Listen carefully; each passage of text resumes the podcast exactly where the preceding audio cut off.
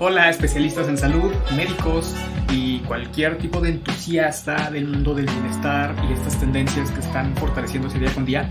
Bienvenidos a las audiocápsulas de marketing, soy José Pablo Salazar les voy a enseñar el día de hoy tres enfoques que pueden ayudarles a anticiparse previamente a lanzar sus campañas en el mundo digital, a empezar a crear contenido y marca personal. Quiero dejarles una pregunta antes de pasar a la cápsula y sería, ¿por qué existen marcas? ¿Por qué existen influencers? ¿Por qué existen medios de comunicación que son capaces de conectar y atraer y de cierta manera vender ideas de una manera tan poderosa y ni siquiera están metidos en el mundo médico, no son especialistas. No vemos que tengan ese tipo de respaldo, estudios, un método científico, algún protocolo. No te quiero decir que este tipo de eh, marcas o personalidades son malas, solo fíjate en cómo conocen de una manera tan específica las necesidades de una audiencia, las necesidades, dolores y cuestiones tan, tan, tan específicas que pueden conectar con mucha facilidad y diferenciarse hasta en el nombre del producto o del servicio. Y yo creo que eso es en lo que tendríamos que empezar a basar nuestros preparativos. Te dejo un poco la pregunta en el aire. ¿Cuál sería la diferencia entre vender, por ejemplo, un tratamiento de ortodoncia que puede derivar en mil y un soluciones y mil y un complejidades, a vender, por ejemplo, un servicio de diseño de sonrisa? Ojo, sí, sabemos que existen muchas prácticas que no son las más adecuadas, pero piensa un poco desde el punto de vista de la comunicación y desde cómo las emociones, si conocemos bien a nuestra audiencia, pueden resultar un factor diferencial decisivo al momento de generar comunicación, al momento de impactar. ¿ok? Evidentemente tú tienes buenas prácticas, tú tienes un nivel de preparación y un nivel también de ética y de compromiso, por lo cual eres una figura responsable. Pero en el mundo de la comunicación hay que potenciar esas virtudes con estrategias adecuadas. Entonces hoy te dejo en esta pequeña cápsula, que es la primera de muchas, cuáles son los tres puntos que debes tomar en cuenta previo a empezar a desarrollar publicidad digital. Hay muchos otros puntos que ya iremos viendo con el tiempo. Hoy te dejo con los tres primeros y quiero que pues esto te ayude. Seguramente te va a interesar cómo preparar tus redes sociales para poder hacer publicidad digital con ellas. Estos son tres consejos básicos para que puedas tener las nociones y que tengas el control de la parte estratégica que te lleva a mejores resultados. El tip número uno, ten perfiles actualizados con datos de contacto vigentes, claros, pero sobre todo, ten actividad e interacción. De nada sirve que tengas una página de Facebook, un perfil de Instagram, un LinkedIn, si no tienes actualizaciones constantes. Basta con que generes actualizaciones semanales, bisemanales y en el último de los casos quizá mensuales, pero lo importante es que sí estés activo tratando de provocar que haya reacciones como comentarios, contenido compartido o al menos los reactions del estilo like o los otros tipos de reacciones similares en las diferentes plataformas digitales. Esto va a permitir que tu cuenta permanezca ante los ojos de la red social como un perfil que es real, que está teniendo historial y de cierto modo te da confianza. Cuando haces publicidad digital es importante que el perfil tenga historial y genere confianza para evitar otro tipo de problemáticas, para evitar incluso que se complique la publicación de un anuncio, sobre todo con Facebook. El tip número dos sería referente a tu paciente ideal, a tu cliente ideal. Esto lo vas a poder desarrollar mejor con una herramienta que se conoce como Buyer Persona, también llamada Avatar. Vamos a llamarle el avatar de tu paciente ideal.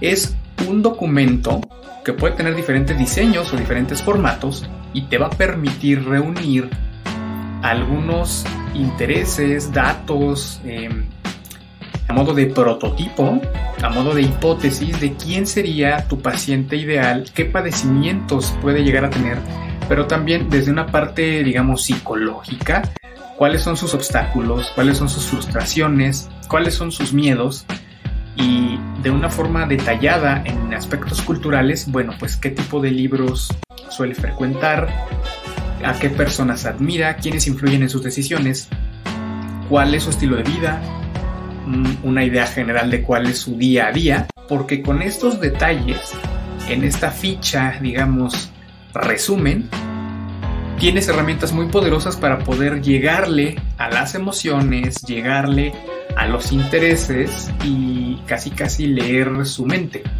Esto se aplica muchísimo cuando haces comunicación y cuando estás planificando un servicio que resulte efectivo y de alto impacto. El siguiente tip, que sería el número 3, consiste en una propuesta de valor clara. Ojo, no basta con que tengas claro qué has estudiado en los últimos años y cuál es tu especialidad en términos profesionales.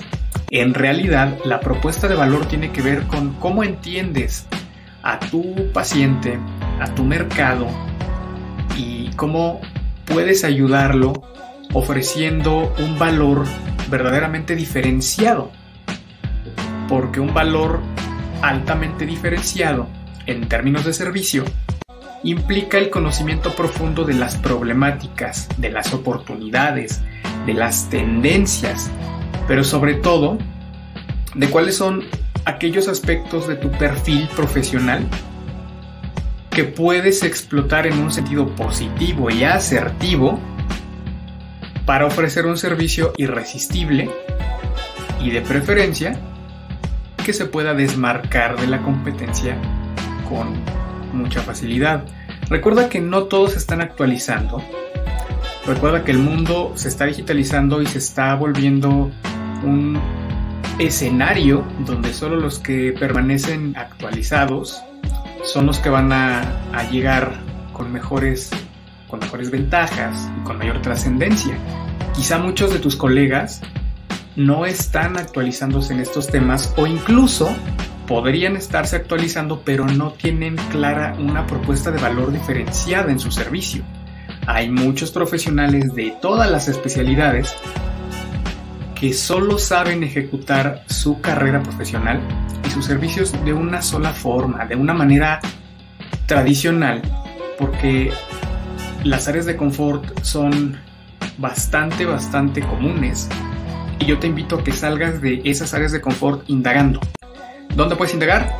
Puedes indagar dentro del campo de la salud, observando tendencias que hay en otras ciudades, otros países, o bien buscando en otras áreas de, de los campos profesionales, fuera del que conoces.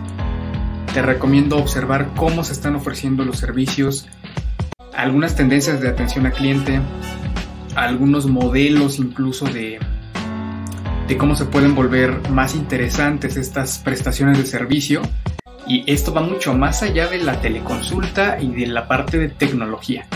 Tiene que ver con pensar en la experiencia que tienen los pacientes y para eso te sirve la herramienta anterior. Si quieres profundizar un poco más en temas como la propuesta de valor, te recomiendo que revises la generación de modelos de negocio de un autor que se llama Alexander Osterwalder. Sí, puede ser una literatura fuera de los campos que quizá conoces eh, de manera tradicional, pero seguramente te van a funcionar este tipo de lecturas porque en primer lugar pues no es un libro eh, aburrido, de hecho es una metodología con esquemas y dibujos y bueno, es bastante lúdico. Y por otro lado te ayuda a cambiar el chip. A menudo el salir de lo que conocemos nos puede resultar bastante constructivo. Si buscas acelerar el camino y orientarte de una manera mucho más específica, estoy a tus órdenes para llevar tu práctica privada o tu carrera profesional al mundo digital y que consigas llegar a un nivel mucho más